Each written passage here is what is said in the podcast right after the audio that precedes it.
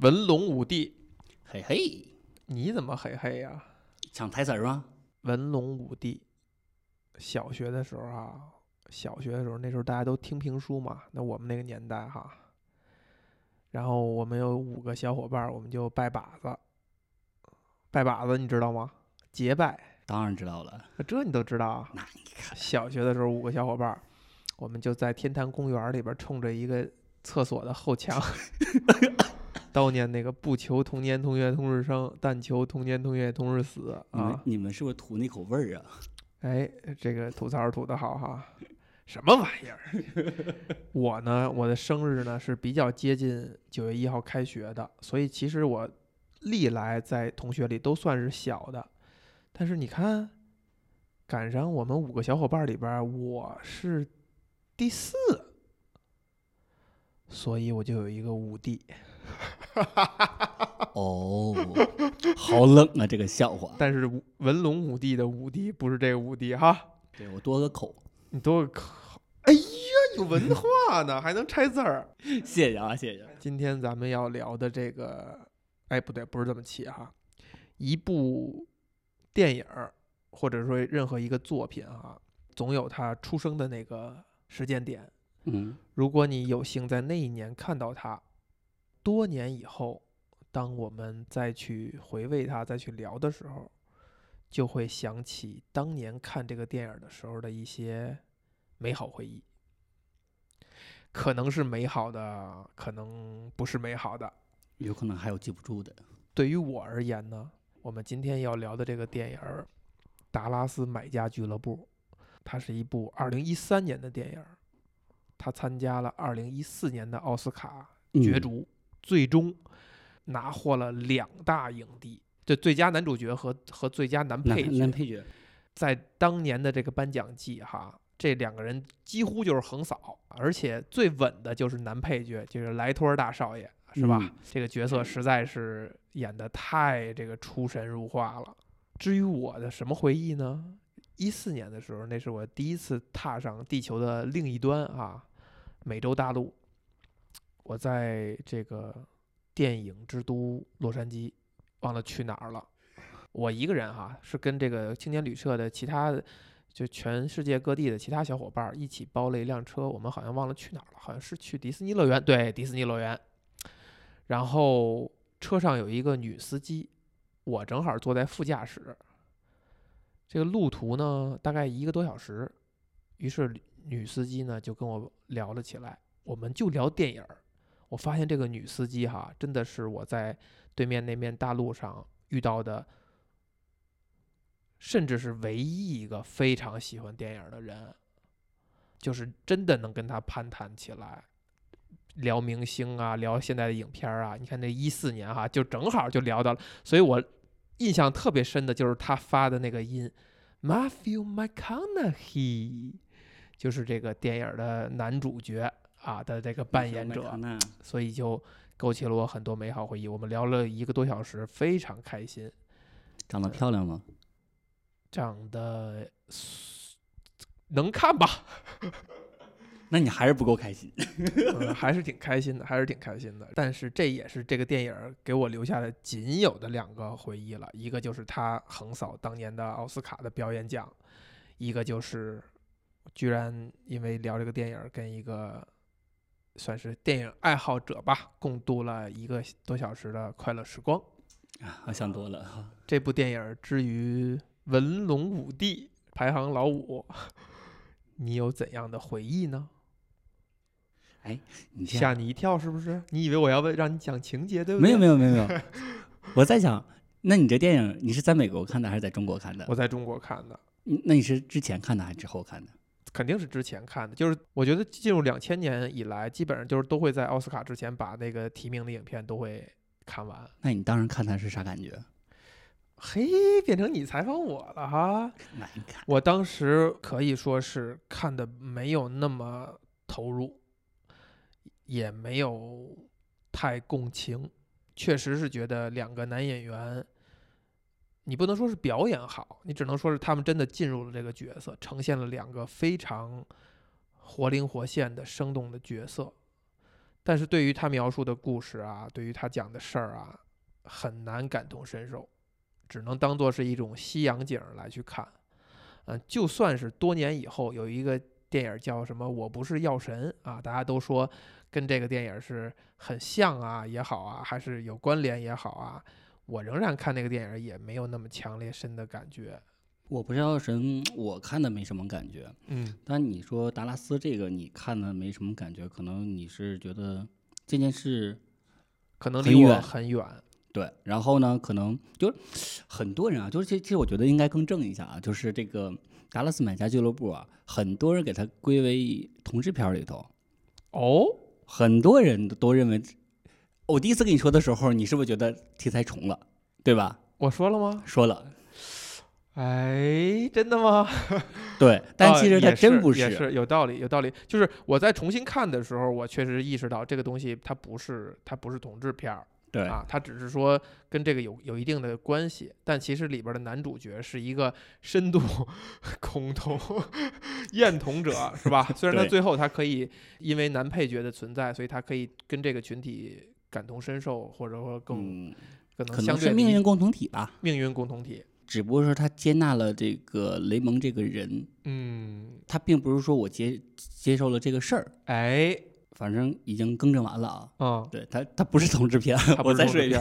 其实《达拉斯买买家》这个电影啊，它是根据美国这个医药产业体系一个荒唐的一个背景下出来的这个题材的这个电影，但是他又是确实是那个罗恩·伍德洛夫的真实事儿改编过来的，所以说我，但是我第一次看的时候啊，说实话没啥感觉，就是没啥感觉就呃一带而过吧。对，就是没有，就像你一样，没有第一没有什么特别感同身受的那种，或者说也没有说有那种代入感，然后我也没有去了解过。后来这是因为我说，因为疫情，我想起了这个电影。因为疫情，你想起了这个电影。，对，因为我在想，你你电影要聊主题，要聊主题嘛，那你不能每次主题都是相同的，那你就可肯定是找一个话题去聊啊，你还是为了我们宽马路而考虑，是啊，不是不用给我发奖金啊，不要不要红包，不要红包。我也没有啊，没有，没发过啊。别回头其他的其他的嘉宾一听啊，还有红包这回事儿。然后我就去来了解了一下这个。其实这个片子之前在九十年代有很多导演是想想拍它来的，哦，对。然后只不过是最后可能还是因为资金的原因没有拍成。但是当时现在投资这个达拉斯买家这个呃现在的这个投资人，当时也是拿出了很少的钱，所以说他拍摄时期只有二十五天。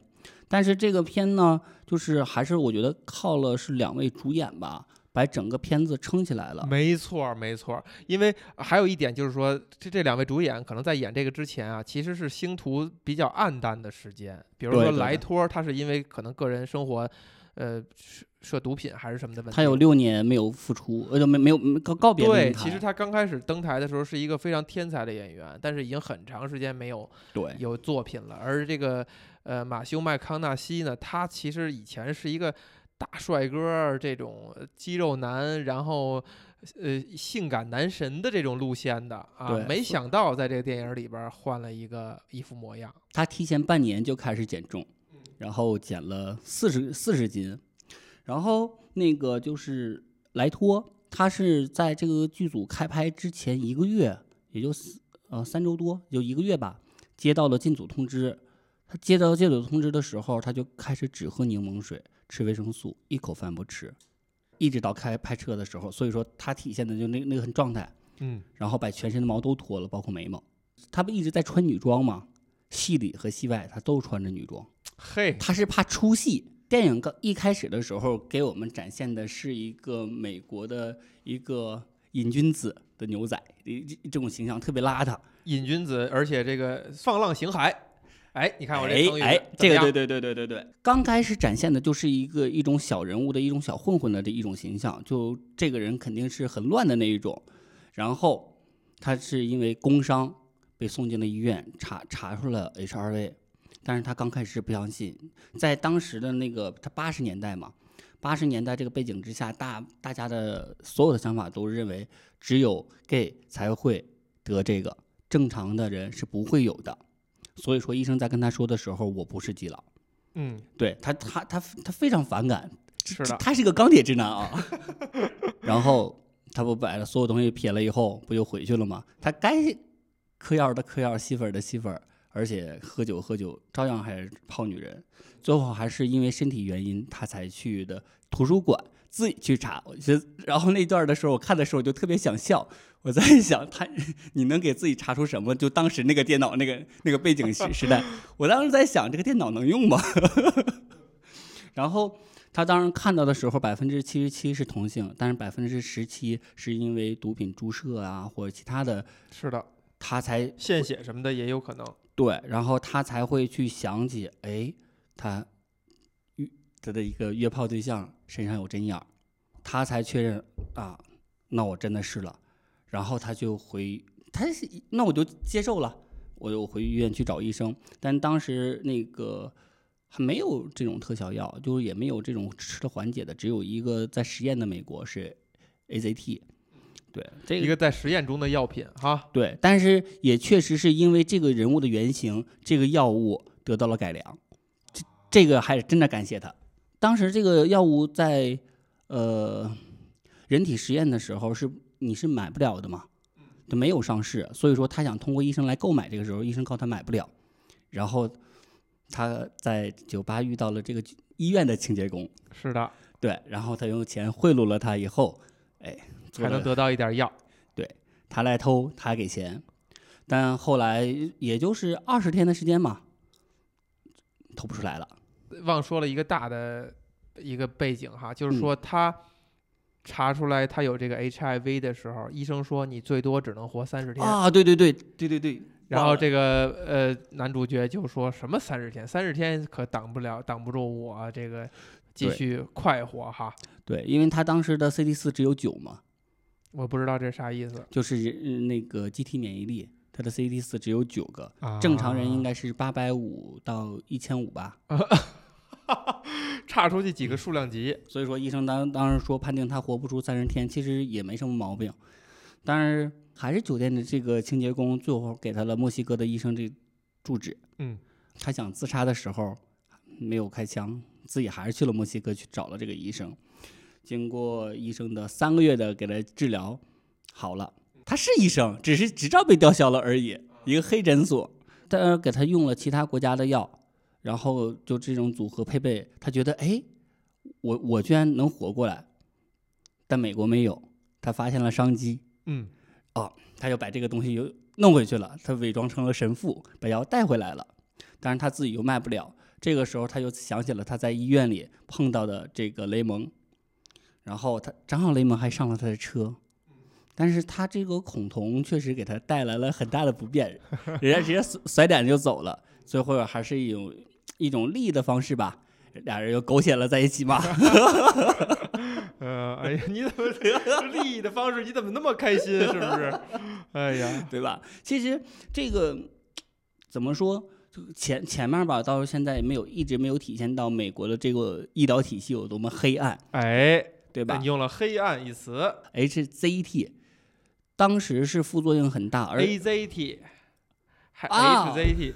A Z T，哎，甭管是什么，甭管是什么啊，反正是一药，就这药。对，这个药的副作用特别的大，用这个药的大部分人活不过八个月啊。对，所以说当时他们隐瞒了这这部分事实，以至于很多人其实是不是在治疗中死的，其实是被你毒死的。哦，对，因为它是把你的正常的免疫细胞和其他的都杀死，你没有任何的免疫的时候，你你人不就 over 了吗？等他俩真正开始翻药的时候，才触动了这个集团的利益。这时候，不管你是医生也好，税务也好，或者其他等等，都开始出来了。其实，我觉得这个就是会讲到，就是其他电影中或者现实生活中，就是很多的这种情节。我觉得这这个地方也没必没有必要去过多的去描述它。嗯，就是说这个体系整个都黑透了，他们狼狈为奸。对，嗯，呵，这么简洁。当然，最后他还起诉了这个药管局嘛。虽然他败诉了，但是他他得到了法官的认可。对，就是你可以以你自己的名义，然后来购买这些药物。我觉得当他还是很有勇气的，就在那个年代，一一个人一己之力去对抗这么多部门儿。如果是我的话，我肯定做不出来，那可能我就我就去当那个小白鼠去了。你就去试那个 AZT 了。这这事儿别假设了，好不好？这个 有点害怕。然后到结尾的时候啊，就是他在那个骑牛的时候，就那个斗牛，因为影片不是以他斗牛结尾的吗？对，但是影片开头也是在斗牛，是的，就是那给了个特写，就是手在抓着那个缰绳的时候，嗯，哦，我就觉得他是想告诉我们，说是命运还是在自己手中嘛。哎呀，文然后啊，影片就结束了。是的，命运还是在自己手中。他还是一个潇洒的牛仔，骑在牛身上，有魅力的那个扬起一只手。影片结束，对，当然后面会出一个字幕嘛，就是说，对就是他其实最后是活了两千五百五十57七天就是比他之前的三十天多活多活了七年，相当于他白减了七年。是的，对，但是也也确实是因为这个主人公改变了很多这个呃当时的这种医疗的状态，就包括他应该是救了数以万计的人。就通过自己来倒卖这些药。对，不光是倒卖这些药，而且是因为他这个事情可能真的是让在社会上产生了很大的一个，影响，对，导致这个就很多的药物可以同时进行。没错就是这，当然这也是后来查资料才看到的啊。啊，就是以前没觉得会怎样，然后觉得看完了介绍以后，然后翻了很多资料，再回头看他的时候，嗯，还是挺牛的嘛。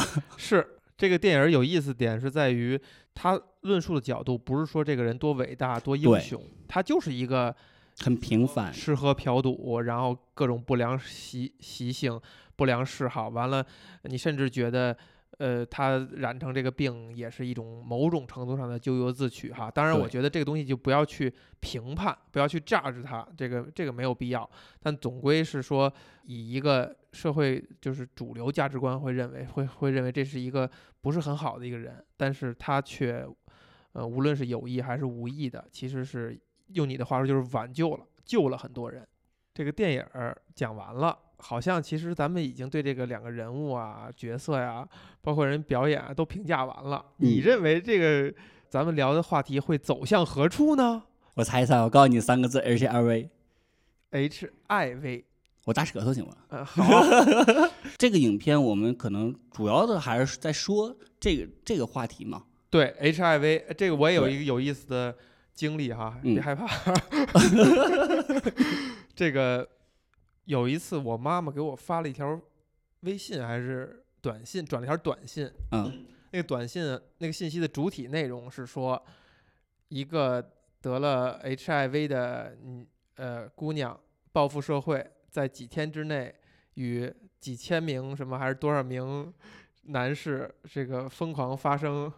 是吧？某种行为，我当时就把这个我妈给我发这个信息截了个图，发了一条微博。我说我不知道我在我妈心中是一种什么样的形象。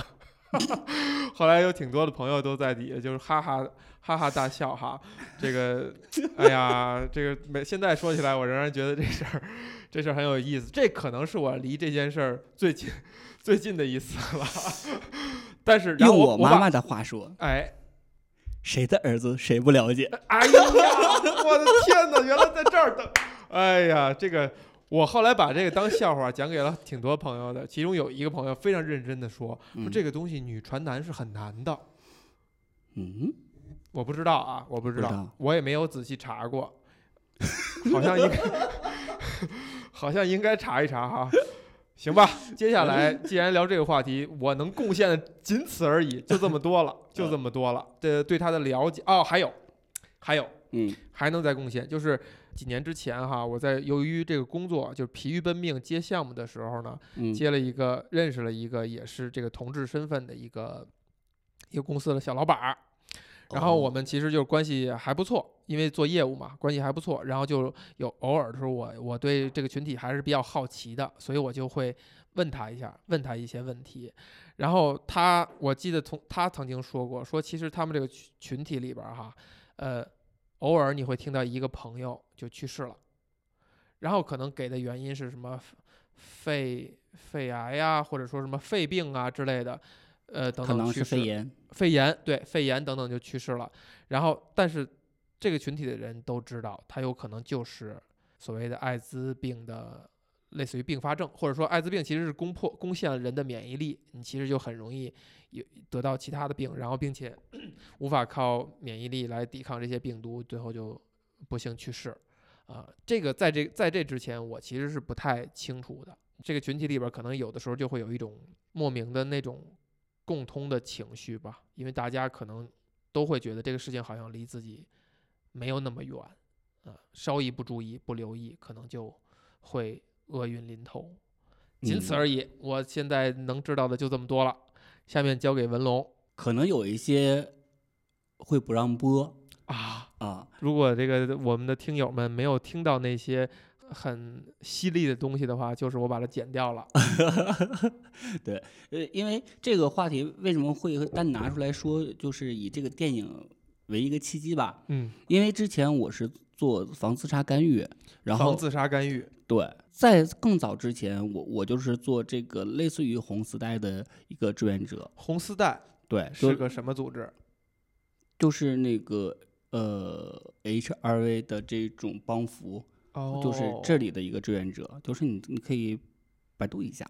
嗯对，但是可能他是只是接触一些之前是一些恐恐爱呀，或者是这这种恐同恐爱的这种咨询类的东西，但是后来我才会慢慢真的接触到实体的人，对，然后再后来就转到防自杀干预，当然这只是一个很小范围的，可能做了大概也就一年多吧，就是后来我我就去了做了别的义工。就嗯是没再继续下来。为什么呢？太痛苦了。呃，痛苦谈不上，就是有的时候人心未必能换回人心。哦，反而是这样的事情。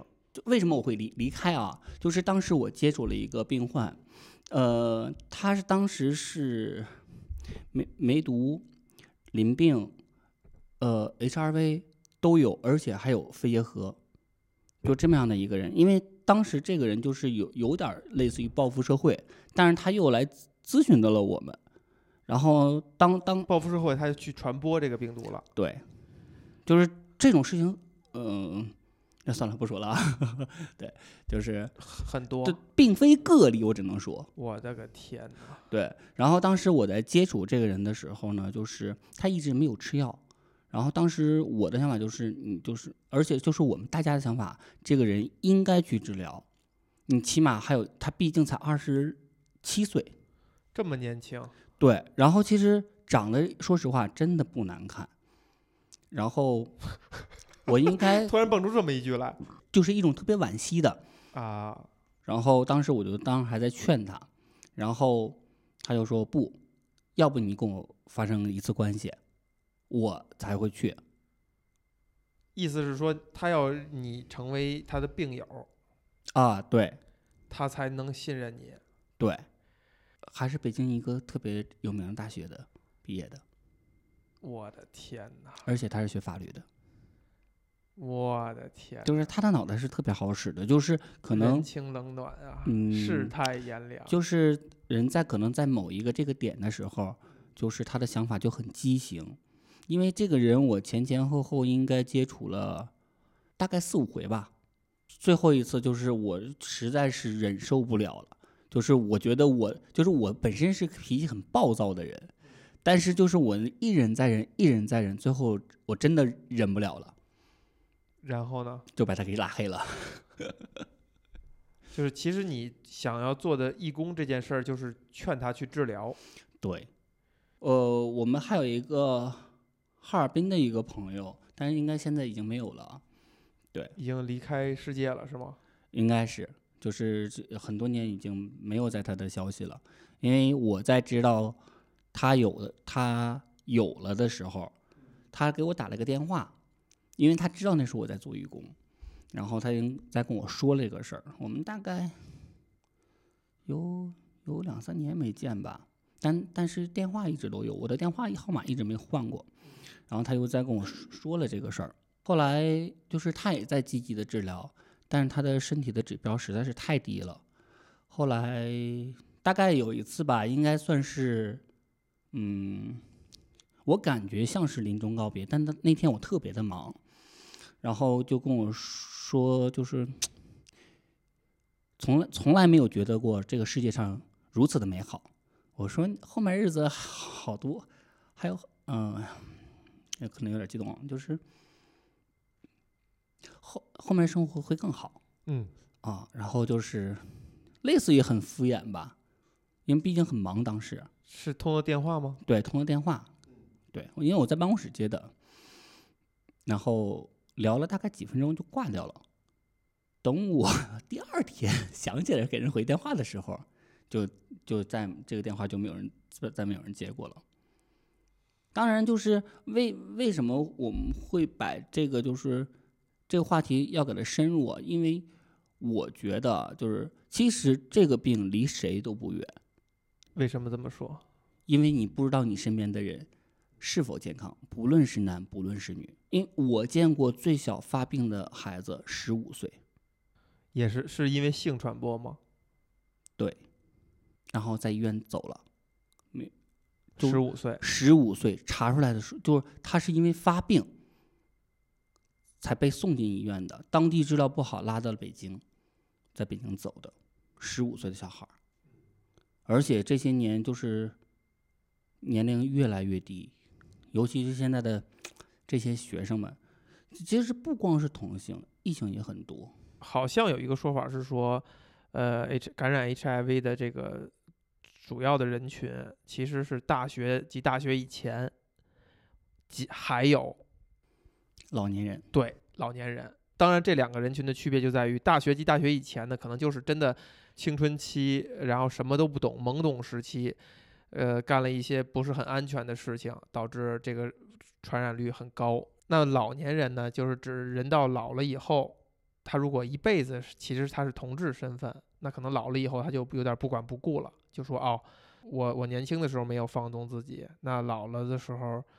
我做回自己，然后没有太注意安全问题，所以导致感染，就是是这样解释的这个类似于这样的一个统计数据哈。我们了解到的是，因为嗯，去小平房去小平啊、你说是说那种啊，廉价的这个对对对。性交易，对，所以说老老年人或包括这种农农村的老年人，嗯。但当然不，他不论是什么群体，但是可能老年人因为自己的自身体质弱，然后可能会加速他的发病的一个状态。啊对，孩子们呢是不知道这个东西，然后错过了很多治疗的时候，才会导致等真正发现的时候，就是都已经是发病的时候了，就是真真的很难治。当然，嗯，怎么说？其实更多的还是像想是劝诫于各位洁身自好吧。你刚才讲到了，就是说你以前的这种做义工的经历哈，会去近距离的相当于接触这样的人，嗯。这一段经历对你会产生怎么样的一种影响？刨去这两年疫情啊，就是大概做了小小十年的义工，可能做到最后的时候，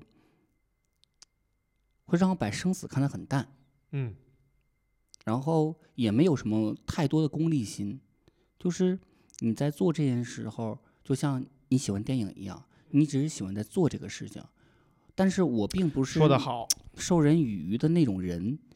我并不是说是说我要把我自己摆在一个高高在上的一种状态下，然后我去你去帮助他，你去对我去俯视你的时候，然后我告诉你该怎么怎么怎么样，我特别讨厌那种，反而就是一种很平视的，就是我以我自己的自身的方式与你融合，当然只是这这种精神上的，这还要解释？当然了，就是可能我们未必是生活中真的是朋友，但是我在相处的时候，可能是是那一个时段的一种依靠。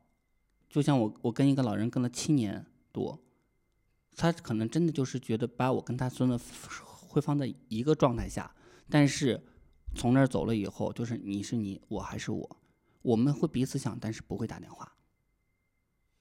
就是在某在就这一个时间段内，我是属于你的。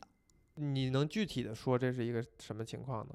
就是比如说这个七年的老人，七年的老人就是，呃，刚开始还能动，后来就是相相当于一个卧床状态。就是跟老人相处呢，就是很多人认为我们做义工是我是来陪着你的，其实是相互陪伴说得好，就是你其实也是有收获的。收获，或者说就是收获，可能这个词儿有点功利了哈。就可你你其实也是有不一样的体验的，是能给你养分，是能给你，或者怎么说，相互依偎，相互依偎。精神上的相互依偎。那可能我觉得跟他在一起的时候，更像我的老人。我觉得在就是可能大家去做义工啊，就是哎奶奶你要不要这样？奶奶你要不要？像我，哎呀好累啊，我就可以躺着直接躺在床上，我吃个苹果呗。就类似于这种，就就会去撒娇人，然后可能就是你不是，其实不是在帮他做事儿，而是说其实提供的是一种情感的，对，其实我会更更把自己当成就是这是这是我家的老人，就是嗯，可能会把所有的这种外置的原因都推到一边，就是我该我在家怎么样我就怎样，我放松，老人也放松，就是我们可以聊很多，然后就是比如说我帮你弄弄头发，你帮我挠挠痒痒，你吃个这个，我弄个那个，就没有说今天要来我一定要做什么，就这个状态彼此很放松、很舒服，形成一种固定的时间、固定的地点，然后发发发生一些不固定的事情。我不知道别人会怎么认为，但起码我觉得这个很舒服。你觉得这种经历或者说这样的时间，跟你跟其他的朋友或者家人在一起，有什么额外的不同吗？额外的不同就是更趋于真实。为什么说是更趋于真实？可能你在跟家人的时候，很多的时候你还要端着一些，因为我我家的就是长辈的老人，就姥姥爷爷那边儿的人都走了。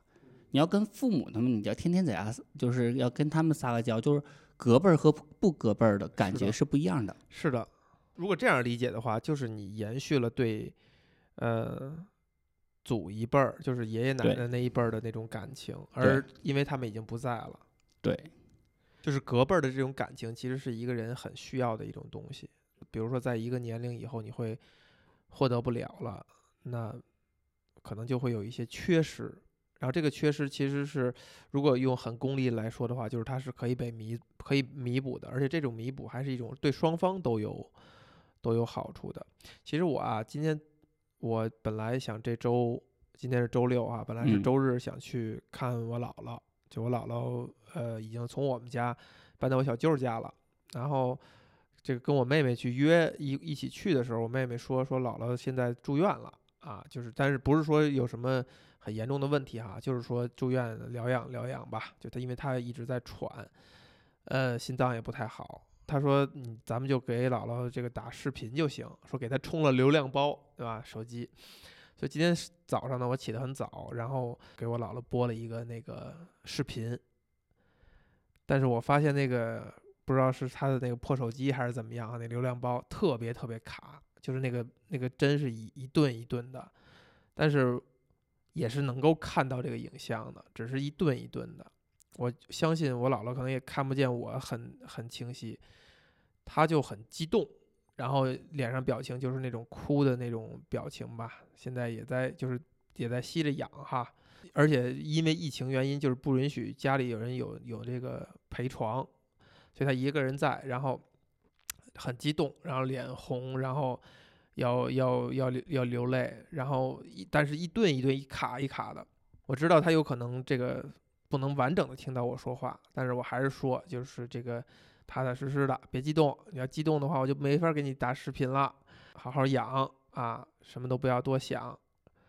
然后我就还是把这个视频停掉了，然后就拨过去一电话，然后果然听我姥姥那边是这个，呃，相当于是哭腔吧，就在说，我说姥姥千万别激动哈，这个别打一电话就激动，嗯、就好好养就行了。我觉得这个东西它不是说，当然肯定不是说我做了一件什么样的事儿，就是我非常的想看见他，非常的想打个电话，对吧？这个他只要在就很高兴，是所以才能我才能想到，就是当你提到就是做义工的经历啊，这可能是他其实是人如果缺失了某一种感情以后，当他捕捉到类似于这样的情愫，他会觉得很亲切，他会觉得很饥渴，他会觉得很想抓住。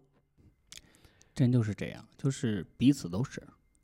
嗯，彼对，彼此都彼此都是。那你你比如说你服务的，或者说你呃相处的这个老人，他的真正的孙子呢？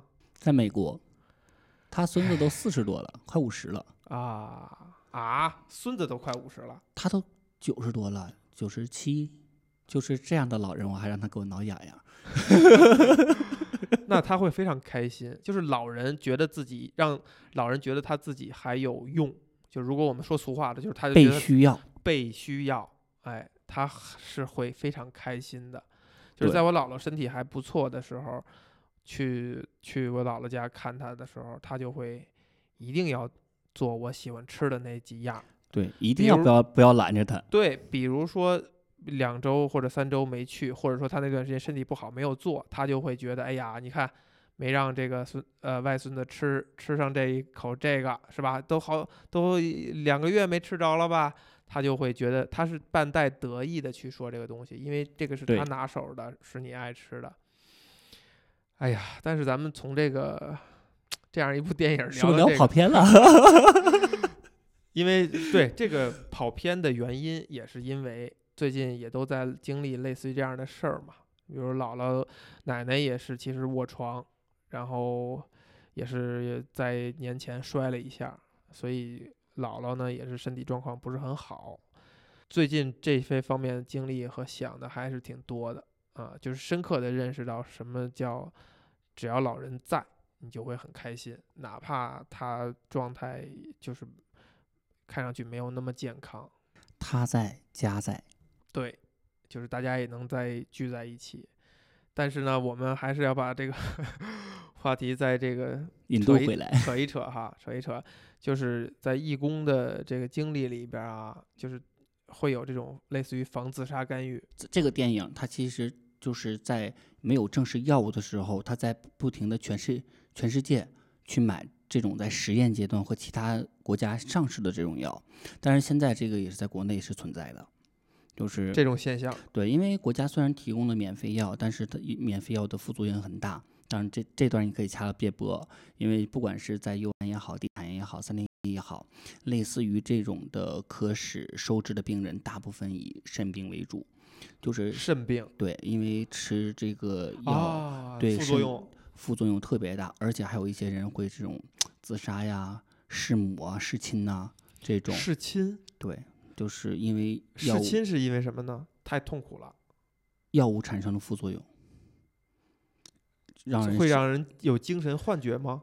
呃会让人就是暴躁，抑郁啊、恐惧啊、忧虑啊、焦虑啊等等等等。会影响精神。对，你就你就在想，他有他他有一一味药叫忘了名，就是会让人会影响你的睡眠，然后它会刺激你的神经，所以说，然后国国内的自费药又很贵，就之之前我了解到的应该是三千块钱一个月吧，三千块钱一个月，对，嗯三十粒，啊，对，所以说但这个药就属于是呃副作用没有就是很很很多很多的药啊，很多很多很多的药，然后国内还有的还没有，然后这两年可能是纳入社保了。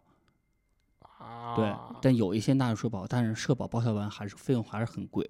因为我前年去泰国，我不是去做了一个全身那个检查嘛？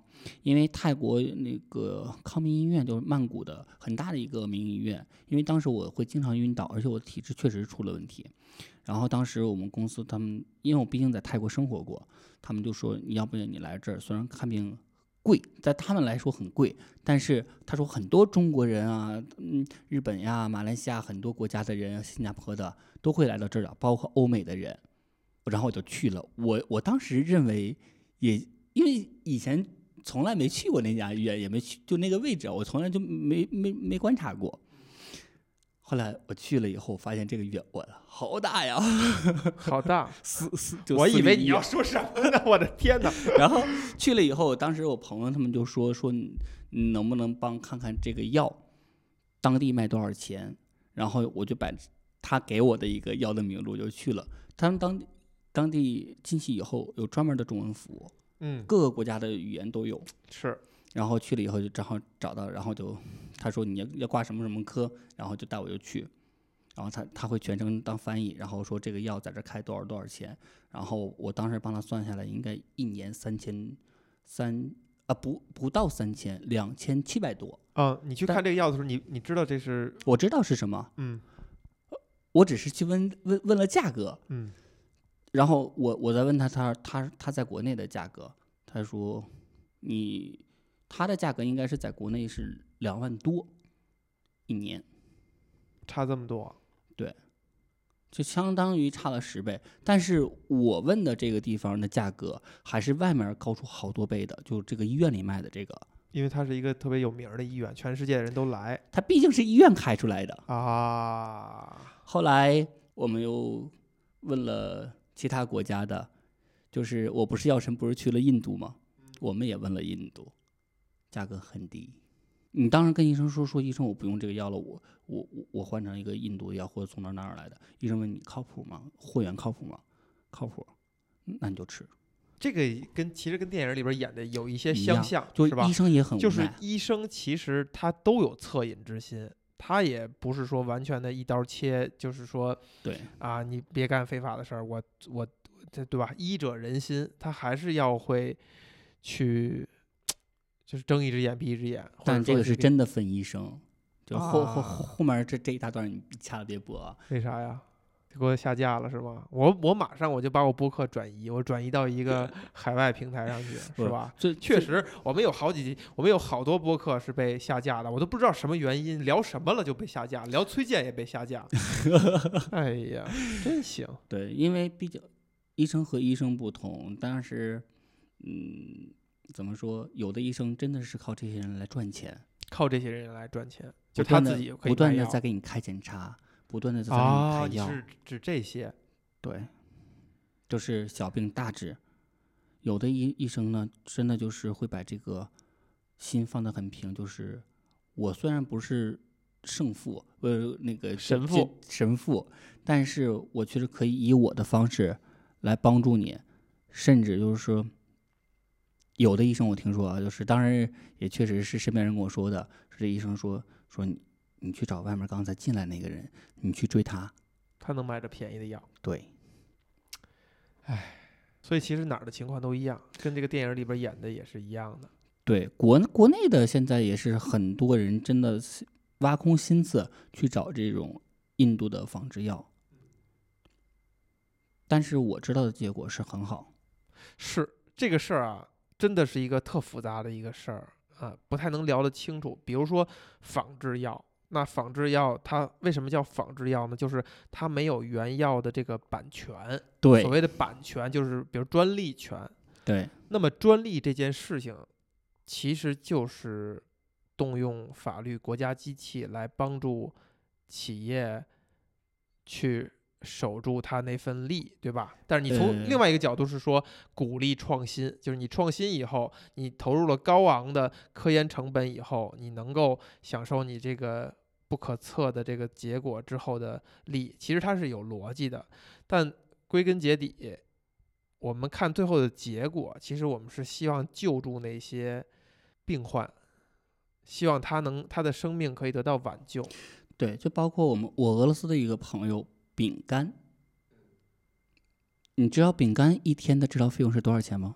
我不知道一百美金，啊，每一天一百每一美金，天一百美金就那个药，然后就可以维系他的生命，是吧？其实都不是治疗了吧？对，但是从印度给他找回来的，他一天降到十美金。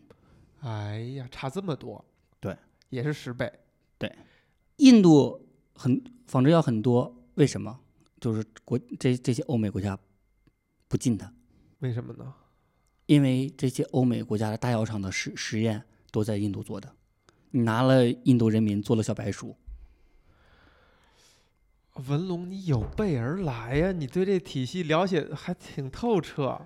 没有，就是因为当时我我我就在想，这种仿制药为什么能卖？这期确实播不了了，我看 掐不掐吧还是可以的掐不掐吧哈，其实也没没有受众的很低，不会被人注意到啊。啊！哎呀争取在这期之前把签到一个海外平台吧。不是，那我们可以再转回到最后不不论你是是正常的还是不正常的，最终我们都是要需要面对死亡的，是的，对吧？就是为死而生。对你刚才说了，你说你从事这些义工的行业哈，最后，呃，不是从事义工的行，从事义工的这种工作，你最后是说看淡生死，这个看淡是从何而来？嗯，不论是做这种防自杀，还是做这种以前的这种嗯临终关怀，再到后来的这养老院，可能就是经常会你服务的对象，或者说旁边的对象，就是没有了。我我刚才问的从何而来，你回答的是在说来自于一种习惯嘛，就是你已经习惯了，见怪不怪，所以看淡生死，可能会有一些麻木吧。麻木。对，那如果这件事儿回到最开始的初衷呢？就是你为什么要去做这些事儿？可能刚开始的时候觉得好玩儿，觉得这个怎么说呢？就是，哎，一下给我问懵了。我我，你让我想想，我最刚开始为什么做义工啊？对，我想起来了，当时为什么刚开始先做义工？因为义工在国国外是一件每个人都会做，就是但分分分国家啊分国家，就是这种欧美国家，可能大家都会有这这种学识，或者说你的那个社社区的一个时长，我不知道。对吧？然后就是可能一些大学它会有这种义工的活动，然后可能在你在参加的时候，你就觉得我去，我的人生升华了啊，就觉得我很高尚。其实刚开始我真的是一个就是觉得，呃，用一个装叉的这个状态吧走进来的。后来呢，就会发现，嗯，还没有养成一种习惯的时候，就觉得哦，哎，我可以把这件事做下去，然后可能一个长久的一个状态的状态。当但是当你真正走进去了以后，就是当你真的入心，你把这个培养成一种习惯的时候，你会发现，真的是就是什么的所谓的你的品格高尚，什么的你的人品好，这些都他妈是浮云。哎，不好意思说脏话了，就是真都不重要。对，都不重要。就是真正重要的时候，真的你在你在面对，比如说你在面对你对面这个人的时候，这个人明明已经很很想死了，他没有任何牵挂的时候，他觉得你你你是他的朋友，他可以为你而留下来的时候，你觉得你很自豪，你觉得你特别有成就感。我我当时记得特别清楚，一个孩子要跳楼，就是他往下跳，我我搂住他的腰。真的，如果不是因为我胖，可能我俩都会掉下去。但是你就是义无反顾的，当时什么都没想。当时我的想法就是，如果他要在我面前跳下去的话，我可能我这辈子都会有阴影。就当这事后想，就当时当时我就就想给他拉回来，没有别的，我就觉得可能情绪激动那可能就是，一种本能，对，就是一种谁都谁碰到那种情况，可能都会那样去做，就下意识地就会伸手。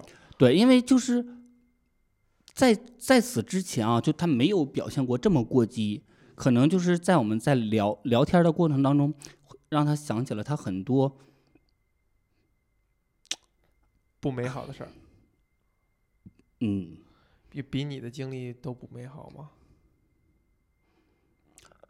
完全两种，就完全两种。对，只只不过是可、呃、可能怎么说，我俩在交谈当中会有一些共通点，所以说我才会可以一而再再而三的去跟他交流。他其实是一个很排外的一个人，嗯，但是才会跟他共情。对，然后那天他就是这个人，就突然之间就特别激动，啊、但是结果还是好的嘛，就是现在这个人呃，可能就是其实真的就是一段时间过去，大家都会向往美好的生活。我们现在虽然不联系了已经，但是我知道他过得很好。因为工作的关系认识的那个同志的那个朋友哈，他其实说他也说过类似的事儿。他说，作为同志群体，他可能会觉得，哎，默认自己其实没有后代的，所以他会对人生意义的追求呢，跟所谓的呃直男直女会有所差别。就是哪怕我现在没有孩子，可能我内心某个角落认为这事儿也不是说一定没有。所以你就还是一个沿着一个大大众的一个思路，那可能对于同志而言的话，他就觉得哦，反正我将来也什么东西都留不下，也不会有人感念我，那我要给生命找一些意义的话，可能会去做一些真的看来不求回报，只只追求最纯粹意义的事情。这个是我之前对这件事儿的一个，就是因为那个朋友他给我带来的一种。认识吧，就在那之前，我也没有想到过这样的事儿。嗯，有意思是在说，就是说最近我弟弟哈，我弟弟这个再婚了，然后呢，弟妹也怀孕了，然后他们现在不在北京，但是回北京的时候，我们一起吃饭的时候就很开心嘛。我就说跟我弟弟开玩笑说，我说这个将来这孩子啊，无论是男是女。呃，我一定得好好带他，对吧？这将来帮帮着大爷这个盯着点保姆也行啊，这个是吧？这个而且还得跟他一定要教育好哈，要跟他说，孩子啊，别着急啊，大爷的都是你的，但是别着急，你不要着急，是吧？就是开玩笑嘛。但是这大爷也没啥东西啊。对，关键是大爷也没啥东西，是吧？呃，但是呢，其实对于可能比如说对于一类人群，他就会觉得。人活于世，哈，说俗一点儿，不为财就为名，就大部分人，很多人是这样。那财没有子孙，留不给子孙后代；名好像又说这个名迟早有一天是破灭了。比如说，在以前的社会环境下，同志这个东西会时刻的让你这个名消失，等等啊，所以会让这些人产生一种及时行乐也好。快意恩仇，所谓放浪形骸，才会有，比如电影里边，大家对这件事情的认识，对 HIV 的认识，对，呃之类的病症这种认识，就是那种排斥，是是源于一种鄙夷也好，憎恶也好，可能这件事情大家更多的是一种恐慌，恐慌，就觉得这个东西它别别传染给我，你别空气传播，你。呃，我我碰一下你的东西，不会我得了吧？因为我其实最刚开始做做这种义工的时候，就是大部分都是恐爱的，因为还没有接触到实际的这种啊。就是比如说我俩那个一起吃饭共用了杯子，我会不会得？然后一起游了泳会不会得？一起游了泳，对，然后就逐逐等等等等，就一起睡一张床上了，呃，会不会会不会这样？他摸我一下。很多就各种各，就是当时我都觉得，就是虽然我年龄很小，当时，但我觉得这个人好奇葩。那有的时候就是磨磨唧唧、磨磨唧唧的，可能我就我会怼人。他只是就是通过一个平台，然后他来咨询你。嗨，哎呀，他他他他他叫恐爱嘛，就是他不知道这种状态会不会得，但是他又怕他怕得，就很很多这样的人，很可笑，就是。呃，尤其说所谓就如果那么容易传染的话，大家早就都都完蛋了，人类就完蛋了啊，对吧？就是这个，因为这个病本身它是一个就致死率那么高的，如果再那么容易传染，那人怎么可能人类怎么可能活到现在呢？我觉得这是一个很基本的一个逻辑。总共才三十来年嘛？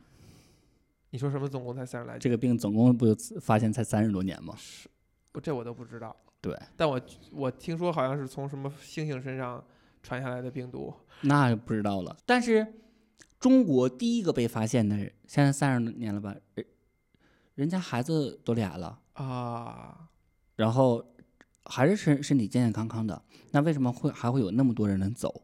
其实可能是第一跟自己的体质有关系，第二就是可能真的就是治疗不及时，营养跟不上。哦，如果治疗及时，营养跟得上，它是一种。可以那中国第一个人现在还活三十多年了。早发现早治疗吧，是吧？哎，对了，老中医你说的对，没有什么真的可可以去真正的去恐慌的，真正恐慌的是于你自己是是否安全。危险不是来源于别人，而是来源于自己的麻痹大意。说得好，无论是男是女，还是要注意。对，就是后来就是我在网上看到的那个，哎东哎东方早报吧，对，东方早报给这个片子写了一个影评。达拉斯，对，嗯，即便能够远离主角的他们的痛苦，我们也只是自己人生悲剧的主角。